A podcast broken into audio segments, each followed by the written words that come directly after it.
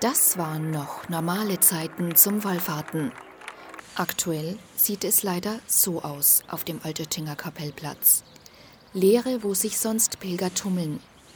Wallfahrten in größeren Gruppen sind derzeit leider nicht möglich, erklärt der stellvertretende Wallfahrtsrektor Pater Norbert Schlenker. Das hängt mit dem Versammlungsverbot zusammen, mit Abstand halten und natürlich auch, dass nicht gesungen werden kann. Aber was immer möglich war und wozu wir auch verstärkt einladen, dass einzelne Familien, Haushalte, die können natürlich gemeinsam kommen zu den Gottesdiensten, die sowieso stattfinden. Wir haben in Altötting Gottesdienste in der Gnadenkapelle, in der Stiftspfarrkirche und in unserer großen Basilika, wo ja bis zu 200 Leute Platz nehmen können. Besonders dankbar sind die Gläubigen um das Beichtangebot.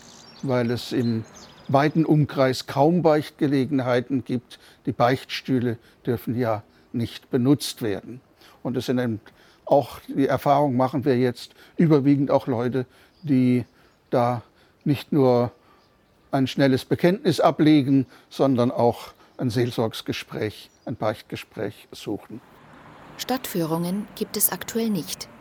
Nur auf eigene Faust kann man Altötting erkunden. Auf ein Ende des Lockdowns ist die Stadt aber bestens vorbereitet, betont Bürgermeister Stefan Antwerpen.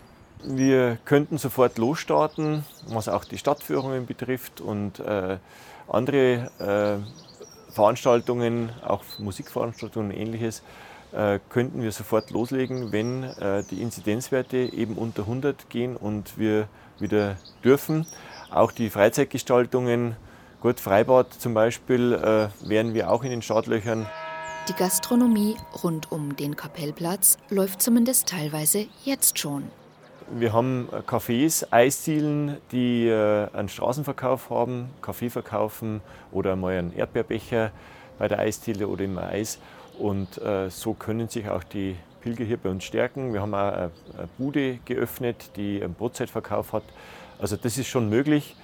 Ähm, aber es ist halt nicht das, dass man sich auf der Terrasse hinsetzen kann oder im Biergarten. Das ist leider momentan noch nicht möglich. Corona hat alles verändert. Auch die Anliegen, mit der die Pilger zur Gnadenmutter kommen. So Pater Norbert. Die Anliegen, die die Leute haben, sind natürlich, dass sie selber und die ihnen nahestehenden von dem Virus verschont bleiben und dazu kommen natürlich auch noch äh, die ganzen schwierigen Dinge, die mit Corona zusammenhängen. Ja, dass im geschäftlichen Bereich, dass das ja dann auch wirtschaftliche Folgen für manche hat. Und es gibt natürlich auch immer wieder die Frage, wie kann Gott so etwas zulassen?